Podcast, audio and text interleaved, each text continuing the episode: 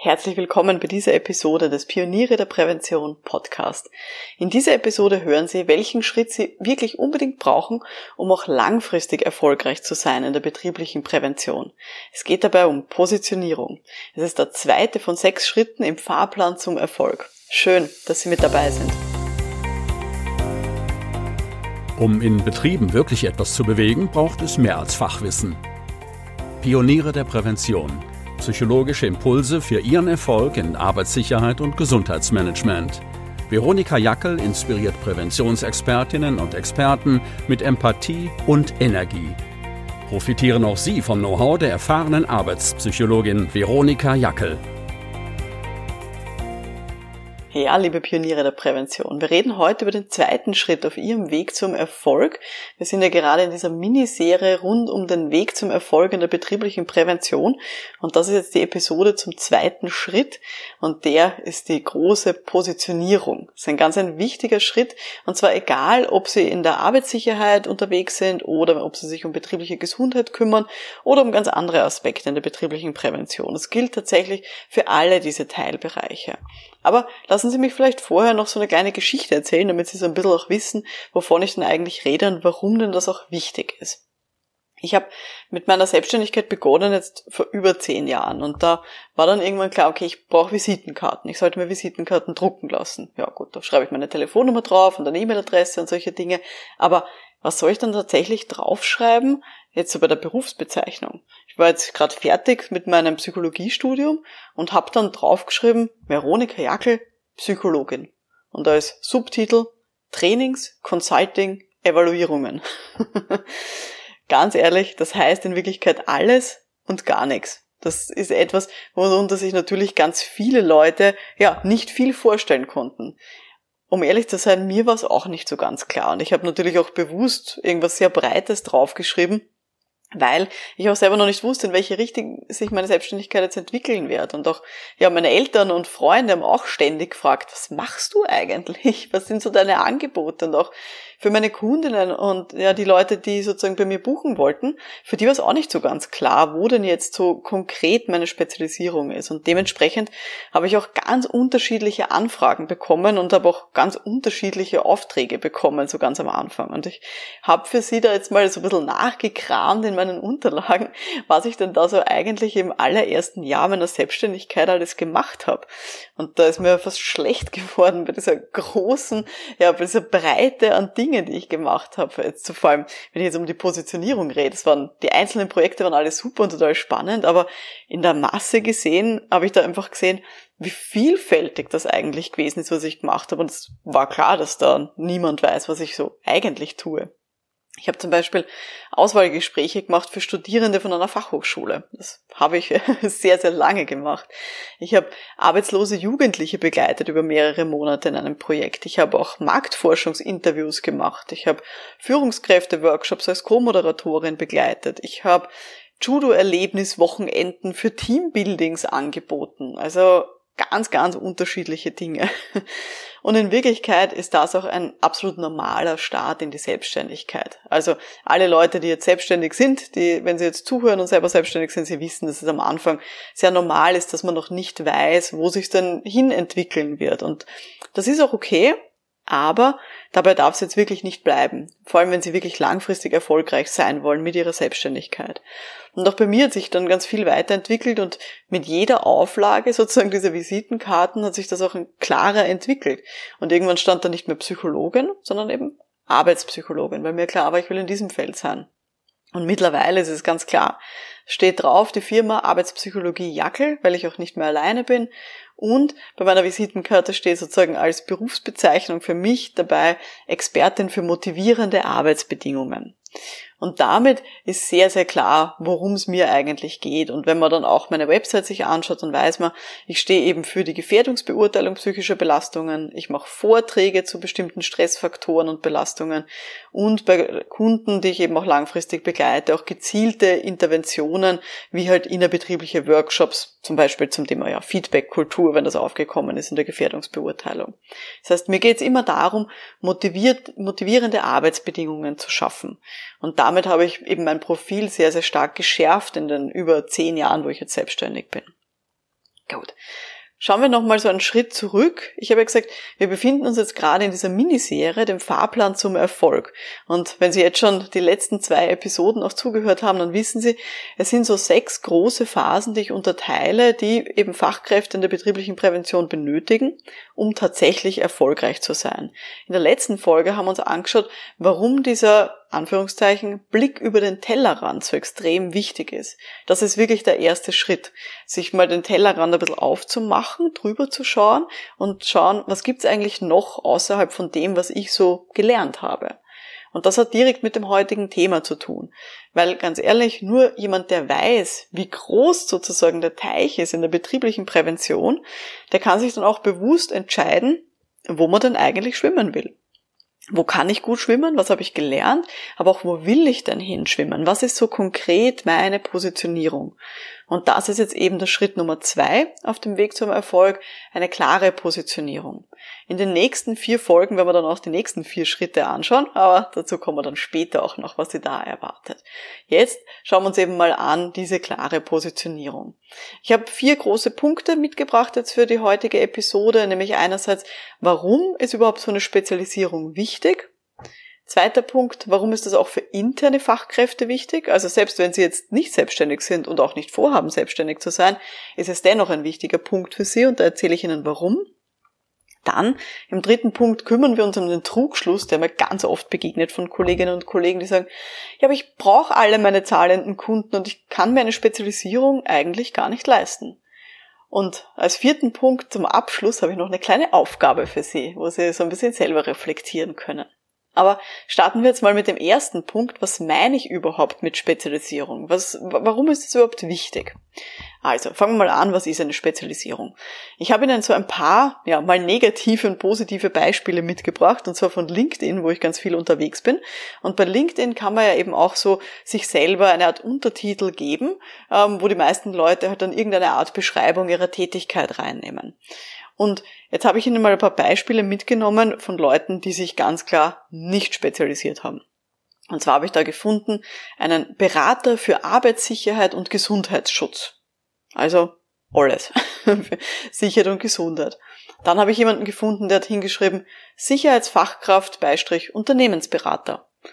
Auch das, also eben Sicherheitsfachkraft ist ja der österreichische Ausdruck für Fachkraft für Arbeitssicherheit und dann noch Beistrich Unternehmensberater. Auch da wüsste ich jetzt als Kunde nicht, wofür ich diese Person dann anschreiben soll. Also da fehlen mir komplett die Details. Dann habe ich gefunden einen Untertitel, der hat geheißen, bei Fragen zur Arbeitssicherheit helfe ich gerne mit Rat und Tat. Wenn ich mir denke, ja, eh, wenn du ähm, zum Thema Arbeitssicherheit dich auskennst, dann hoffe ich schwer, dass du eben auch mit Rat und Tat hilfst. Aber es ist jetzt keine Konkretisierung. Ich weiß immer noch nicht in dem großen Feld der Arbeitssicherheit, wofür ich diese Person denn ansprechen soll. Wenn ich hier eine konkrete Frage habe, zum Beispiel zum Thema Maschinensicherheit. Ist diese Person jetzt die richtige oder nicht? Und dann habe ich auch jemanden gefunden, der war noch breiter aufgestellt. Ich weiß aus dem Profil heraus, dass sich diese Person eben auch mit einem speziellen ähm, ja, Feld der betrieblichen Prävention auch beschäftigt hat. Aber da war der Untertitel, und jetzt zuhören, wir gestalten Zukunft, beraten Unternehmen, entwickeln Konzepte und begleiten die Umsetzung das kann alles sein. Also ganz ehrlich, das hat nichts zu tun jetzt mit einem klaren Themengebiet. Das könnte auch eben ein Unternehmensberater für, weiß ich nicht, agile Kommunikation sein. Der wird auch drunter schreiben. Ich gestalte mit Ihnen Zukunft, berate Unternehmen, entwickle ein Konzept. Es könnte aber auch ein Physiotherapeut sein, der Unternehmen berät. da lässt sich gar nichts rauslesen. Also Sie sehen, wenn man hier das Feld ganz groß aufmacht, dann weiß man zum Beispiel, und das ist einer der Gründe, warum Spezialisierung so wichtig ist, auch bei einem sozialen Netzwerk wissen potenzielle Kunden nicht, wofür sie sich dann an diese Person wenden sollen. Ich mache mal ein paar andere Beispiele, damit Sie auch sehen, wie man es denn anders machen kann, nämlich mit einer sehr klaren Positionierung. Und zwar habe ich da eine Frau gefunden, die anbietet Arbeitsschutz für Kitas. Und das ist wieder was sehr, sehr Klares. Da weiß ich, worum es geht. Nämlich, wenn ich eine Kita habe, dann weiß ich, diese Person macht für mich den Arbeitsschutzbereich. Dann habe ich jemanden gefunden, der hat hingeschrieben, Experte für Gefahrstoffe, Chemikalien und Laborsicherheit. Auch das total auf den Punkt, weiß ich, wofür muss ich die Person ansprechen. Und wenn ich hier komplett andere Themen habe, weil ich halt keine Chemieproduktion habe, sondern zum Beispiel eine Kita bin, brauche ich mich an diese Person nicht wenden zum Thema Arbeitsschutz. Und dann habe ich noch jemanden gefunden, der hat hingeschrieben, Experte für betriebliche Rückengesundheit.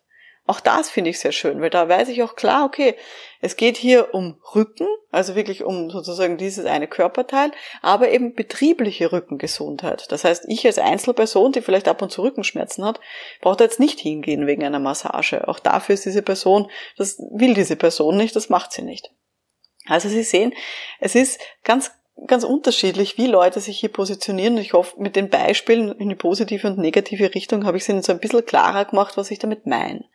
Im Endeffekt können Sie sich auf drei verschiedene Formen spezialisieren. Nämlich, Sie können sich auf ein gewisses Thema spezialisieren. Also zum Beispiel Absturzsicherung, statt nur grob zu sagen, ja, Arbeitssicherheit. Also Themenspezialisierung. Zweite Möglichkeit, wie man sich spezialisieren kann, ist eine ganz spezielle Zielgruppe anzusprechen. Zum Beispiel Kindergärten in Niederösterreich. Ist auch schon was ganz was anderes, als wenn ich sage, ich mache Arbeitsschutz für eigentlich eh alle. Wenn ich sage, ich mache Arbeitsschutz für Kindergärten in Niederösterreich, dann wird die Zielgruppe schon mal sehr, sehr viel klarer. Oder dritte Variante, Sie können sich auf eine sehr spezielle Methode fokussieren. Zum Beispiel ist im Moment ja sehr beliebt Behavior-Based Safety. Und das macht auch einen großen Unterschied, weil Kunden möglicherweise das schon mal gehört haben und sagen, ah, da suche ich mir jetzt einen Spezialisten, der Arbeitssicherheit umsetzt, aber mit BBS und nicht mit was auch immer jetzt gerade so halt passt. Auch das ist ein Alleinstellungsmerkmal, das hier sehr hilfreich sein kann. Also Spezialisierung, ich wiederhole, kann man sich entweder holen durch Fokussierung auf ein Thema, Spezialisierung auf eine Zielgruppe oder auf eine Methode. Das sind so die drei großen Blickwinkel, die man hier haben kann. Aber jetzt schauen wir uns mal an, warum ist es überhaupt gescheit, eine Spezialisierung zu haben? Und ich habe Ihnen dafür jetzt fünf Gründe mitgebracht, warum das schlau ist. Erstens, Kunden bezahlen einfach höhere Honorare für Spezialisten. Wenn ich weiß, dass diese Person genau mein Thema lösen kann, genau mein Problem lösen kann, bin ich einfach auch als Kunde bereit, ein höheres Honorar zu zahlen. Wenn ich jetzt beispielsweise, okay, ich mache mal ein Beispiel so von mir ganz persönlich, erzähle ich ja sehr selten, aber ähm, ist auch sehr spannend, nämlich ich habe eine Zeit gehabt, ähm, da habe ich sehr lange, über ungefähr ein Dreivierteljahr, na länger, es war über ein Jahr, glaube ich sogar, habe ich sehr starke Hüftschmerzen gehabt. Und habe da wirklich sehr konkret gewusst, okay, da ist so dieser Hüftschmerz bei bestimmten Bewegungen im Judo, ist das immer wieder aufgetreten und es ist nicht und nicht weggegangen. Und ich war bei diversen Physiotherapeuten, die mir alle ja kurzfristig helfen konnten, aber nach ein, zwei Wochen war dann dieser Effekt wieder weg äh, und diese Hüftschmerzen waren wieder da. Und mir war klar, also mit den Hüftschmerzen, also da war ich, ja, wie alt wäre ich da gewesen sein, Mitte, Mitte, Ende 20 ungefähr, wie ich das hatte. Mir war klar, ich will, dass diese Hüftschmerzen weggehen und ich bin bereit, dafür wirklich auch zu investieren. Und mir ist dann ein spezieller Physiotherapeut auch empfohlen worden von einem Arzt, der gesagt hat, der hat de facto goldene Hände, der kann das ganz sicher lösen. Der ist zwar teurer und da muss man vielleicht auch ein bisschen warten, bis man hier einen Termin bekommt, aber wenn sie dort waren, dann wird die das sicher lösen. Und dann war eben auch mein Leidensdruck so groß, ich gesagt habe, okay, dann mache ich das. Dann nehme ich nicht sozusagen den 0815 Physiotherapeuten oder so meinen Hausarzt, sondern wenn ich weiß, dass der es lösen kann, dann bin ich auch bereit, wirklich Geld in die Hand zu nehmen, auch um nur für, weiß nicht, halbe Stunde Physiotherapie auch dann richtig gescheit Geld zu zahlen. Und es war dann tatsächlich so, dass ich dort war und der das gelöst hat. Der hat wirklich goldene Hände, hat da bestimmte Handgriffe gemacht, mich wieder eingerenkt. Dinge, die ganz viele Ärzte auch auf bildgebenden Verfahren nicht gesehen haben, hat er dann entdeckt, hat sie eingerenkt and that's it. Und damit war dieser Schmerz nach über einem Jahr weg. Und ich würde diese Person immer weiterempfehlen für jemanden, der ähnliche, ähnlich gelagertes Problem hat. Und ich würde immer wieder darauf zurückgehen, dass ich sage, ich zahle gerne mehr dafür, dass mein Problem gelöst wird. Und so geht's umgekehrt unseren Kunden auch. Wenn die wissen, wir als Dienstleister können dieses Problem lösen, dann zahlen die eben auch höhere Honorare. Also ganz ein wichtiger Grund für Spezialisierung. Zweiter Grund. Ich übernehme auch nur noch Aufträge zu meinem Thema. Und das macht es viel einfacher für mich für mich persönlich als Arbeitspsychologin macht es leichter, klar zu sagen, meine Spezialisierung sind motivierende Arbeitsbedingungen slash psychische Belastungen, wenn man das sozusagen negativ ausdrücken möchte. Aber ich mache sonst nichts mehr. Ich bekomme regelmäßig Anfragen für, ah, können Sie irgendwie unsere, unser Team irgendwie helfen? Da ist möglicherweise ein Burnout-Fall und wie kann man da Prävention machen? Das ist nicht mein Themengebiet. Ich mache nichts, was sozusagen in die Richtung geht, weil ich weiß, es macht für mich viel schwieriger, würde ich das annehmen. Ich muss mich viel länger vorbereiten und ich werde da sozusagen nicht glücklich werden, wenn ich jetzt hier mich ganz breit aufstelle. Und dadurch, dass ich mich sehr klar fokussiere auf mein Thema, macht es für mich leichter. Ich kann mit einem besseren Gewissen absagen, beziehungsweise den Leute dann eben auch weiter verweisen an meine, meine Kolleginnen und Kollegen, die eben andere Sachen machen. Also ich habe zum Beispiel einen Kollegen, äh, der ist ausgebildeter auch Mediator äh, neben seiner Psychologentätigkeit und ich weiß, bei allen Aufträgen, die Konflikte, wo es um Konflikte geht oder um Konfliktbearbeitung, die kann ich guten Gewissens an ihn übergeben. Er freut sich drüber, weil das ist genau sein Themengebiet und ich brauche mich nicht einarbeiten in dieses Mediationsthema. Das macht es für mich auch viel, viel einfacher. Also auch deswegen ist eine Spezialisierung wichtig. Wir übernehmen dann nur noch Aufträge zu unserem Thema und sind viel schneller drinnen und haben viel weniger, vielleicht auch unbezahlte Vorbereitungszeit. Dritter Grund für eine Spezialisierung. Seitdem ich mich klar spezialisiere, bekomme ich auch spannenderweise viel mehr Medienanfragen. Und Medienanfragen sind immer gut sozusagen für die Sichtbarkeit nach außen für potenzielle Kunden. Mach mal ein Beispiel. Zu Beginn von dieser Corona-Pandemie ähm, kann ich mich noch sehr dran erinnern. Da ähm, war dann schon so ein bisschen klar, uh, da wird der erste Lockdown kommen. Und ich habe mich dann hingesetzt am Abend. Das war so am, ich glaube, es war ein Samstag oder Sonntagabend, bevor eben unser erster Lockdown in Österreich begonnen hat. Und habe mich hingesetzt und habe dann neben dem Nachrichtenschauen, was ja da ganz ein wichtiges Ding war, neben dem Nachrichtenschauen habe ich Blogbeitrag verfasst zum Thema Homeoffice und was das aus arbeitspsychologischer Sicht bedeutet und wie man das eben auch gut ja, stemmen kann, auch wenn man das Homeoffice nicht gewohnt ist. Habe einen Blogbeitrag zu dem Thema geschrieben und habe dann ganz viele Anfragen bekommen von mir bekannten Medien in diesem Lockdown. Das heißt, in diesen Wochen danach haben ganz viele Medien, mit denen ich vielleicht auch schon vorher zu tun gehabt habe, gesehen, oh, ich blogge eben zum Thema Homeoffice. Oh, das ist ja wirklich ein wichtiges Thema jetzt für viele Leute und habe dann Anfragen bekommen eben von, von Medien. Und das hat sich dann gesteigert und habe dann eben auch in den Monaten nachher auch von ganz neuen Medien, mit denen ich vorher noch nicht zu tun hatte, auch Interviewanfragen bekommen. Und das hat natürlich meine Reichweite zum Thema Homeoffice extrem gesteigert. Und jetzt, sozusagen Monate nach dem Pandemiebeginn, habe ich natürlich jetzt ganz viele Anfragen von Unternehmen, die sagen, ja, wir brauchen einen Workshop zum Thema psychische Belastungen im Homeoffice. Und ich mache jetzt eben keine Aufträge zum Thema Burnout oder Alkoholsucht äh, im Homeoffice. Aber das Thema der psychischen Belastungen, wie man hier auch motivierend führen kann im Homeoffice, das ist natürlich ganz klar mein Thema. Und eben durch diese Medienanfragen ist es natürlich auch jetzt möglich geworden, dass ich jetzt hier auch bekannt bin für dieses Thema, auch außerhalb von den Kunden, mit denen ich vorher schon zu tun hatte. Das heißt, wenn man sich spezialisiert, wenn man rausgeht mit seinem Themengebiet, eben auch durch Blogbeiträge beispielsweise, dann werden auch Leute auf einen aufmerksam, wie zum Beispiel Medien. Und wenn dann eben das gerade wichtig ist für die Öffentlichkeit oder eben auch in äh, speziellen Zeitschriften, die halt äh, hier ja auch dieses Thema gerne aufgreifen wollen, dann bekommt man hier auch die entsprechenden Anfragen. Also auch das ist für mich ein ganz klarer Grund für eine Spezialisierung. Ich bin mir sicher, dass Medien jetzt nicht wahllos Psychologen angerufen haben und gesagt, machen Sie was zum Thema Homeoffice, sondern die haben schon ganz gezielt nach diesem Thema auch gesucht. Vierter Grund für die Spezialisierung ist, das Sprechen über meine Angebote ist einfach so viel leichter geworden, seitdem ich mich spezialisiert habe. Das heißt, auch im Smalltalk, wenn ich jetzt mit Leuten ins Gespräch komme, bei einer Veranstaltung beispielsweise, kann ich denen viel schneller klar machen, was ich eigentlich tue. Und dadurch bleibe ich bei denen eben auch im Gedächtnis. Das heißt, die merken sich das dann auch und verknüpfen wirklich auch schon mit meinem Namen schneller eben die Arbeitspsychologie und die psychischen Belastungen und können dann auch leichter auf mich zurückkommen. Wenn ich jetzt sage, ich bin Psychologin und ich mache ganz viele unterschiedliche Dinge und begleite vielleicht Einzelpersonen und Unternehmen und Teams und Gruppen und keine Ahnung, all diese Dinge, dann wird es schwieriger werden. Dann werden wir im Smalltalk, wenn Sie mal ins Gespräch kommen mit neuen Leuten, bei der Veranstaltung beispielsweise, dann wird es schwieriger werden, denen klarzumachen, wofür sich die eigentlich ihren Namen merken sollten. Also auch das ist für mich ein ganz ein wichtiger Grund für die Spezialisierung. Und der fünfte Grund, ich habe auch deutlich weniger Konkurrenz. Seitdem ich mich spezialisiert habe, ist mir ganz klar, wer ist meine Konkurrenz und wer sie nicht. Es sind nicht alle meine Psychologiekolleginnen sind meine Konkurrenz und schon gar nicht alle Arbeitspsychologinnen. Also das, auch das nicht. Sondern ich kann sehr, sehr gut mit anderen Leuten zusammenarbeiten, weil ich weiß, wo meine Spezialisierung ist. Und auch die Kunden wissen, wo meine Spezialisierung ist. Und auch die wissen, dass sie bei mir mit sehr guter Qualität genau dieses Thema bekommen.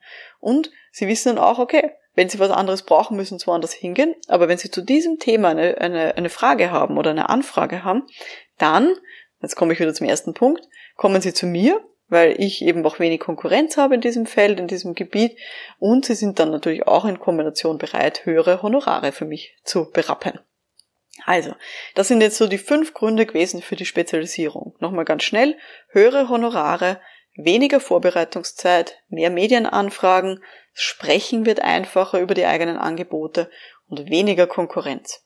Also ich hoffe, ich konnte Sie jetzt schwer davon überzeugen, dass so eine Spezialisierung eine sehr, sehr gute Sache ist. Gut, kommen wir jetzt zum nächsten großen Punkt, den ich Ihnen versprochen habe für diese Episode, nämlich warum ist so eine Spezialisierung auch für interne Fachkräfte wichtig?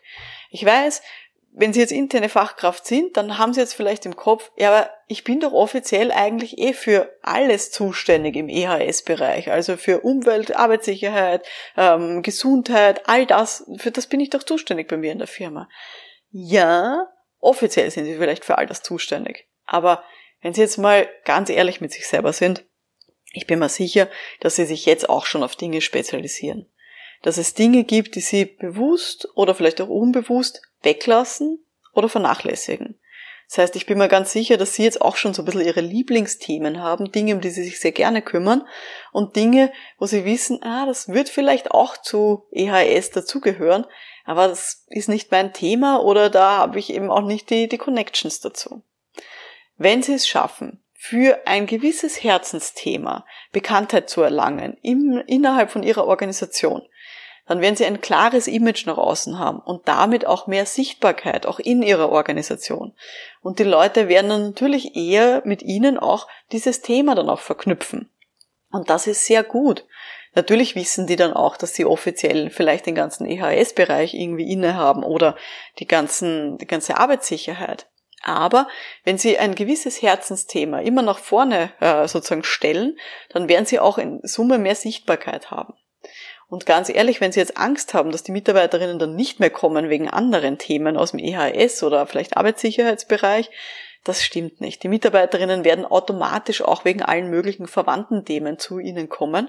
Äh, also das ist überhaupt keine Geschichte. Aber durch das Herausstellen von einem klaren Herzensthema, von einer Spezialisierung, wird es auch Ihnen gelingen, jetzt auch wirklich zu mehr Sichtbarkeit zu kommen innerhalb von der Firma und es wird auch in der Firma nicht so schwammig sein, wofür Sie denn eigentlich gerade zuständig sind.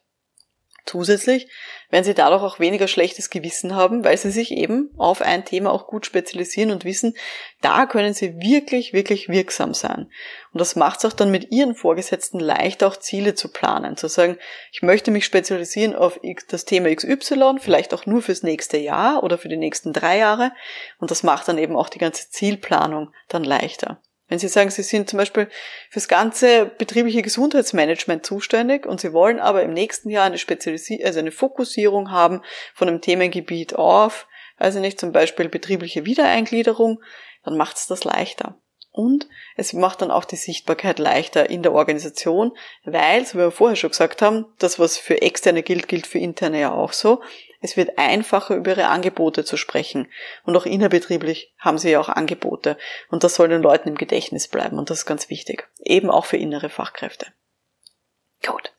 Jetzt habe ich schon ganz viele Leute im Ohr, die dann immer so sagen, ja, aber ich brauche doch alle zahlenden Kunden und ich kann es mir nicht leisten, mich zu spezialisieren. Ich muss doch eigentlich jedes Angebot annehmen. Ich weiß, dass das ein großes Thema ist und dass es Angst machen kann, dann auch zu sagen, ja, ich mache dieses Thema nicht und kann ich Sie da bitte eine Kollegin weiterverweisen. Aber ganz ehrlich, jetzt überlegen wir es mal sozusagen wieder an von einem anderen Beispiel. Wenn es Ihnen wirklich wichtig ist, zu wem gehen Sie dann? Zu Ihrem Hausarzt oder zu einem Fachspezialisten oder einer Fachspezialistin? Mhm. Wenn es wirklich wichtig ist, dann gehen wir zu einem Spezialisten. Und genau so wollen wir eben auch nach außen auftreten. Es ist nicht so, dass dann weniger Kunden und Kundinnen kommen, dass sie sich das sozusagen nicht leisten können, sich zu spezialisieren, sondern es werden dann mehr Leute kommen, nämlich die richtigen Leute, die dann eben zu ihnen kommen, wegen dem Thema, was ihnen auch wichtig ist und was sie auch gerne machen. Von denen werden dann mehr Leute kommen. Und es werden hoffentlich weniger Leute kommen von Dingen, die ihnen eh nicht gut liegen. Und wir dürfen auch nicht vergessen, selbst wenn es für uns total sonnenklar ist, wie wir, also wie wir spezialisiert sind, was jetzt unsere Position ist, was unser Themengebiet ist. Ganz ehrlich, es wird dann trotzdem noch ganz viele Leute kommen, die wegen so verwandten Themen daherkommen. Sie wissen gar nicht, wie oft ich Anrufe bekomme im Büro wegen Resilienztrainings, Behandlung von Burnout, Mobbingberatung, solchen Dingen. Für mich persönlich ist sonnenklar, dass das nicht mein Spezialgebiet ist und dass ich all diese Themen liebend gerne an Kolleginnen weitergebe. Aber egal wie klar ich das kommuniziere, nach außen wird es immer ein bisschen schwammiger sein, weil sich nach außen natürlich die Leute nicht so gut auskennen in meinem Themengebiet. Und deswegen ist umso wichtiger, dass ich ganz spitz positioniert bin, also ganz klar auf ein Themengebiet, weil alles rundherum werde ich trotzdem noch sozusagen bekommen, werde ich trotzdem noch Anrufe bekommen. Und wenn ich dann Panik habe, dann kann ich mir überlegen, ob ich davon irgendwas annehmen möchte. Aber das ist nicht das Ziel. Das Ziel ist ja, mehr Leute zu bekommen, die genau wegen meinem Kerngeschäft da sind und die wegen dem, die so ein Problem haben, das genau ich lösen kann. Und deswegen war auch dieser erste Schritt so wichtig auf diesem Weg zum Erfolg, nämlich der Blick über den Tellerrand. Seitdem ich das tue, seitdem ich mich viel auch austausche mit Leuten aus der betrieblichen Gesundheit, mit Leuten aus der Arbeitssicherheit, seitdem weiß ich, das ist nicht mein Thema. Und das mache ich nicht. Aber es gibt Spezialisten dafür und die kenne ich und an die kann ich weiterverweisen. Und das ist ja so ein bisschen das Schöne. Gut. Ich hoffe, ich konnte Sie jetzt davon überzeugen, dass so eine Spezialisierung nicht bedeutet, dass Sie weniger Kunden bekommen, sondern dass Sie mehr Leute bekommen, die eben die richtigen Kunden sind. Das ist für mich ganz wichtig. Gut, ich darf nochmal so ein bisschen zusammenfassen, was waren für mich jetzt so die wichtigsten Punkte von dieser heutigen Episode. Spitze Positionierung ist wichtig. Sie können sich entweder positionieren auf ein Thema, eine Zielgruppe oder eine Methode. Und das wird Ihnen viel bringen. Sie werden höhere Honorare verlangen können als Externe. Sie werden hoffentlich weniger Vorbereitungszeit haben, weil Sie ja immer mit dem gleichen Thema beschäftigt sind. Sie werden auch mehr Anfragen bekommen. Das Sprechen über ihre Angebote wird leichter und sie werden dann auch weniger Konkurrenz verspüren innerhalb von ihrem Fachgebiet. Und auch für interne Fachkräfte ist es wichtig, dass sie hier wirklich auch ein klares Image herzeigen und klar sich sichtbar machen zu einem großen Thema, für das sie eben auch bekannt sein wollen. Und dadurch bekommen sie eben mehr von den richtigen Kunden. Gut, kommen wir zur Aufgabe der Woche. Jetzt dürfen Sie mal ein bisschen reflektieren. Zücken Sie mal Ihre Visitenkarte. Was steht denn da eigentlich drauf? Gibt es ein bestimmtes Themengebiet zum Beispiel, eine bestimmte Spezialisierung, die Sie hier schon drauf notiert haben? Oder auch, welche Angebote machen Sie denn auf Ihrer Website? Wenn ich jetzt Ihre Homepage mir anschauen würde, wäre mir sonnenklar, wie Sie positioniert sind, mit welchen Themen ich zu Ihnen kommen könnte als Firma. Und Ihre Aufgabe ist jetzt in dieser Woche, überlegen Sie sich, wo können Sie sich denn noch spitzer positionieren, also noch klarer? Wo können Sie noch Dinge weglassen oder ein bisschen klarer hervorstreichen, was denn Ihr Themengebiet ist? Wenn es Ihnen nicht ganz klar ist, wenn Sie sagen, ah, ich weiß nicht, ich habe das Gefühl, ich bin eh schon sehr klar positioniert, dann fragen Sie mal Freunde oder Freundinnen, die von dem Thema keine Ahnung haben, die fachfremd sind, die was ganz anderes gelernt haben als Sie und fragen die Sie mal, geben Sie denen Ihre Visitenkarte oder zeigen Sie denen Ihre Website und sagen, was mache ich eigentlich? Ist dir klar, was ich so tue? Und da kriegen Sie wahrscheinlich auch ganz viele spannende Antworten von denen. Gut. Das war jetzt die heutige Episode, äh, die heutige Folge vom Podcast für Pioniere der Prävention rund um die Positionierung innerhalb von dieser betrieblichen Prävention. In der nächsten Folge geht es um den dritten Schritt im Fahrplan zum Erfolg, nämlich so gestalten Sie Ihre eigene Arbeit. Und da widmen wir uns Ihrer persönlichen Arbeitsgestaltung und dem Konzept von Arbeitsgestaltungskompetenz. Ganz am Schluss darf ich auch noch ähm, Sie bitten, wenn Sie jemanden kennen, für den oder für die dieser Podcast wertvoll sein könnte, dann freue ich mich natürlich über eine Weiterempfehlung von Ihnen. Mein Name ist Veronika Jackel. Vielen Dank fürs Dabeisein und wir hören uns dann in der nächsten Folge dieses Podcasts Pioniere der Prävention. Bis dahin, alles Gute. Ciao.